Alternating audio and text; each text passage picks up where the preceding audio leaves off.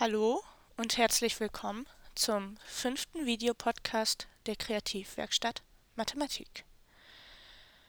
Heute wollen wir uns mit Aussagen über Zahlen beschäftigen. Zunächst einmal müssen wir dafür wissen, was eine Aussage überhaupt ist. Eine Aussage ist ähm, eine Eigenschaft, die man über eine Zahl sagt. Zum Beispiel die Zahl 23 ist eine Primzahl. Und da die 23 tatsächlich eine Primzahl ist, ist diese Aussage auch wahr. Aussagen können aber auch falsch sein. Zum Beispiel die Zahl 5 ist größer als 20. Das stimmt offensichtlich nicht. Eine weitere Aussage wäre die Zahl 35 ist durch 7 teilbar. Das stimmt wieder, denn 35 durch 7 ist ja 5. Und noch eine Aussage ist, die Zahl 9 ist dreistellig. Diese Aussage ist wieder falsch, denn die Zahl 9 ist einstellig. Jetzt haben wir ein kleines Rätsel für euch. Und zwar suchen wir eine Zahl und wir machen Aussagen über diese. Die gesuchte Zahl ist zweistellig. Sie ist kleiner als 20.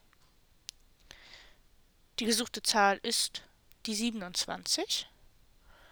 Und die gesuchte Zahl ist durch 18 teilbar. Vielleicht habt ihr schon gemerkt, dass da irgendwas nicht stimmt. Denn es sind Drei Aussagen wahr, aber eine ist falsch.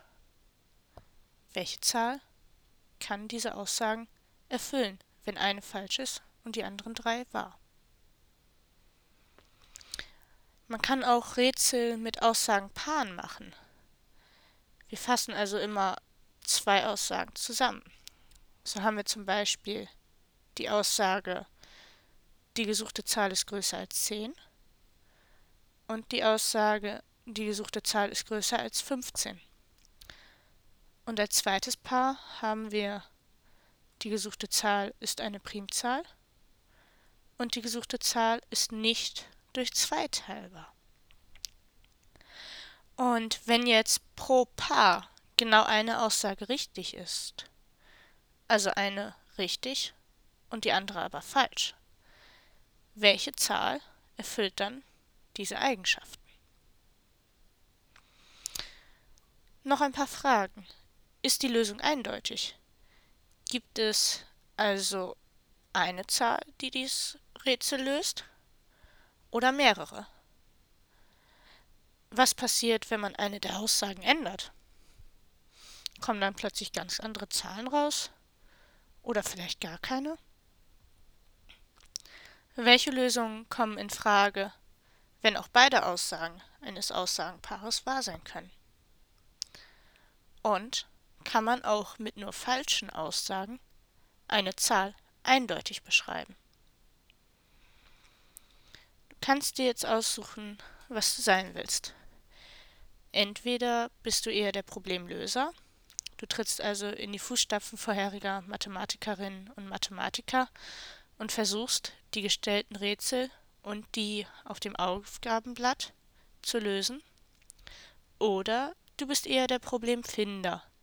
Du versuchst also neue Probleme zu finden. Du kannst dir also zum Beispiel selber eine Zahl ausdenken und Aussagen über diese formulieren, durch die man die Zahl bestimmen kann.